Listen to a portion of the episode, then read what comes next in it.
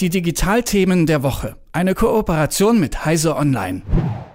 Ein gutes Drittel weniger Umsatz, Werbekunden verschreckt und das Loch in der Kasse, das reißt auch immer weiter auf. Die Bilanz bei Twitter nach einem Quartal mit Elon Musk als CEO, die ist sehr ernüchternd und es könnte auch noch ernster werden. Doch liegt die Schuld für die aktuelle finanzielle Situation eigentlich ausschließlich bei dem neuen Eigentümer oder ist da noch mehr im Argen bei Twitter? Und wie geht es nun eigentlich weiter mit dem Unternehmen? Wie es finanziell um Twitter steht und wo es in Zukunft für das Unternehmen hingehen könnte, darüber spreche ich mit Daniel Sokolov von Heise Online. Er ist der Nordamerika-Korrespondent. Hallo. Hallo. Ja, was genau bedeutet denn jetzt eigentlich dieser Umsatzrückgang, von dem immer die Rede ist bei Twitter genau? Also worauf ist er zurückzuführen und ja, was hat er für Auswirkungen? Ja, Twitter kommt da in eine ganz böse Schere hinein. Das hat damit begonnen, wie die Übernahme äh, finanziell konstruiert wurde.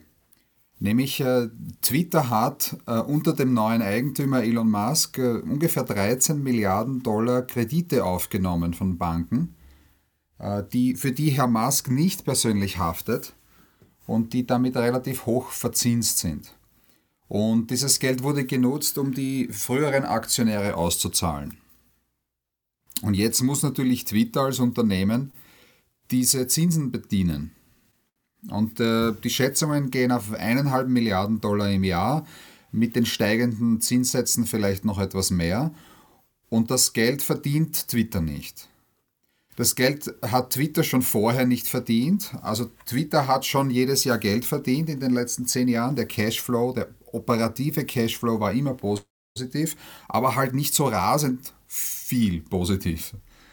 Und deswegen ist das jetzt, da noch zusätzlich eineinhalb äh, Milliarden Dollar Zinsen zahlen zu müssen und äh, mehr für die Mitarbeiter zahlen zu müssen, äh, ganz schwierig. Jetzt kommt noch hinzu, dass Herr Musk den Großteil der Werbetreibenden vertrieben hat, die, die wirklich viel Geld für Werbung auf Twitter ausgeben. Das heißt, es sieht jetzt finanziell trauriger aus als vor der Übernahme, was den Umsatz angeht. Und zwar deutlich. Und das ist halt eine Schere, die ganz schwierig zu schließen sein wird.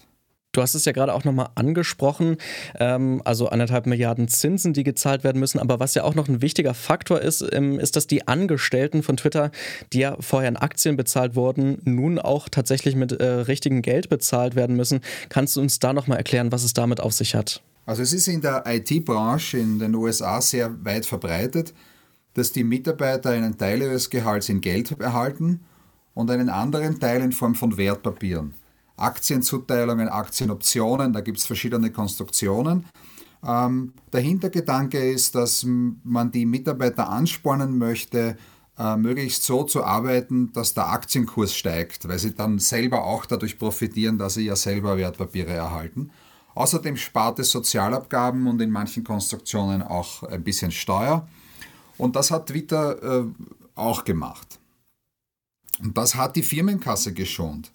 Also so, das Ergebnis war, dass Twitter zwar äh, theoretisch einen Nettoverlust ausgewiesen hat, aber jedes Jahr mehr Geld in der Kasse hatte als äh, am Beginn des Jahres.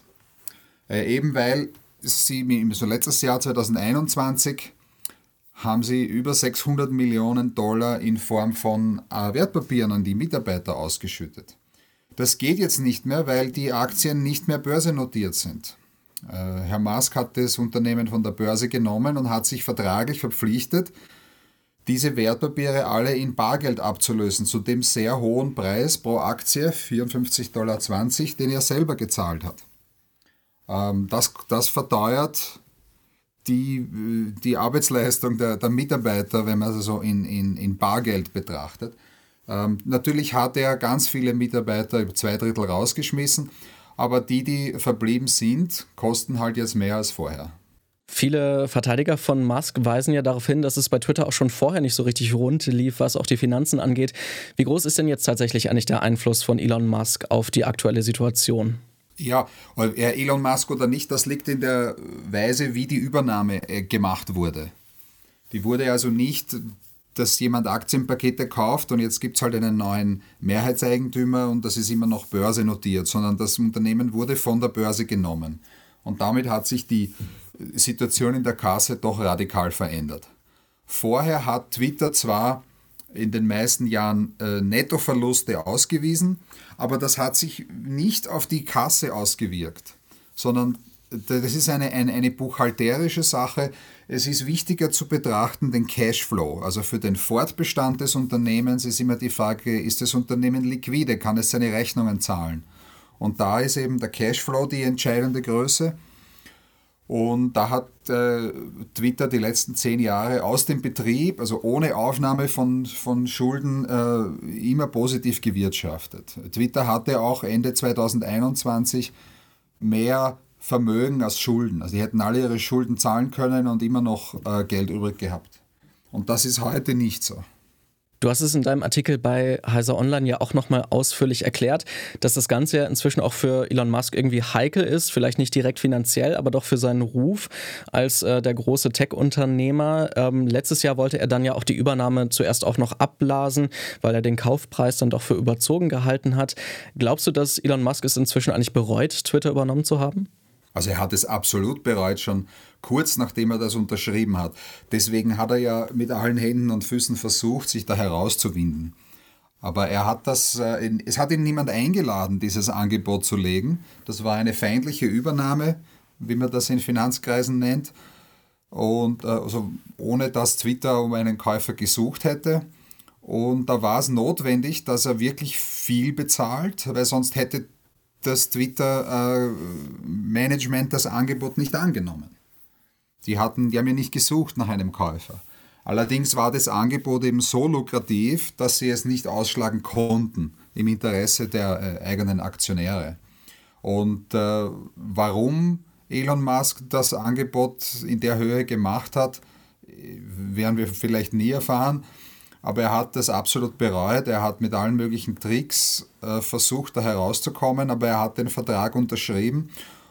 Und er hat ja nicht irgendeinen Vertrag unterschrieben, sondern er hat bewusst unterschrieben, dass der, die Übernahme selber gerichtlich erzwungen werden kann.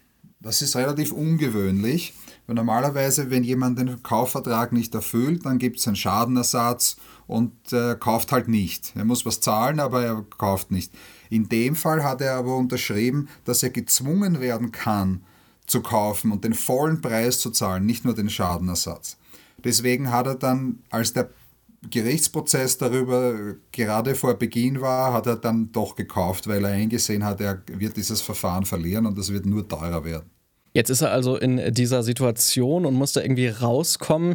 Siehst du irgendeinen Ausweg für das Unternehmen, ähm, Twitter, aber auch vielleicht für Musk selbst aus dieser Lage? Gibt es da irgendeine Art von Hoffnungsschimmer oder einen Plan, wie das Ganze sich doch noch auflösen kann? Ja, es braucht ein anderes Management.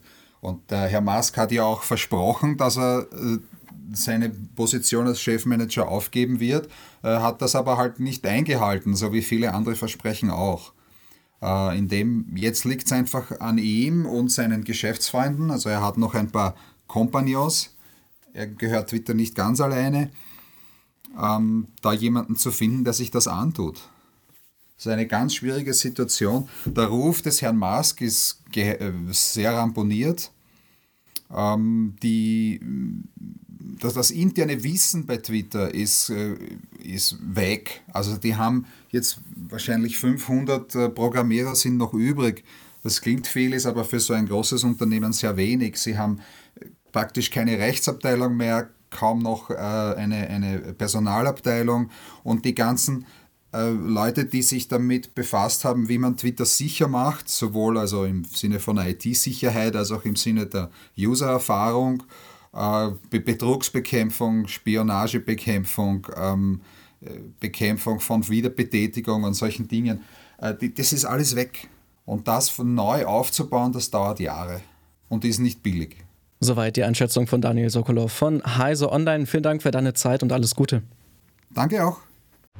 Die Digitalthemen der Woche. Eine Kooperation mit Heise Online.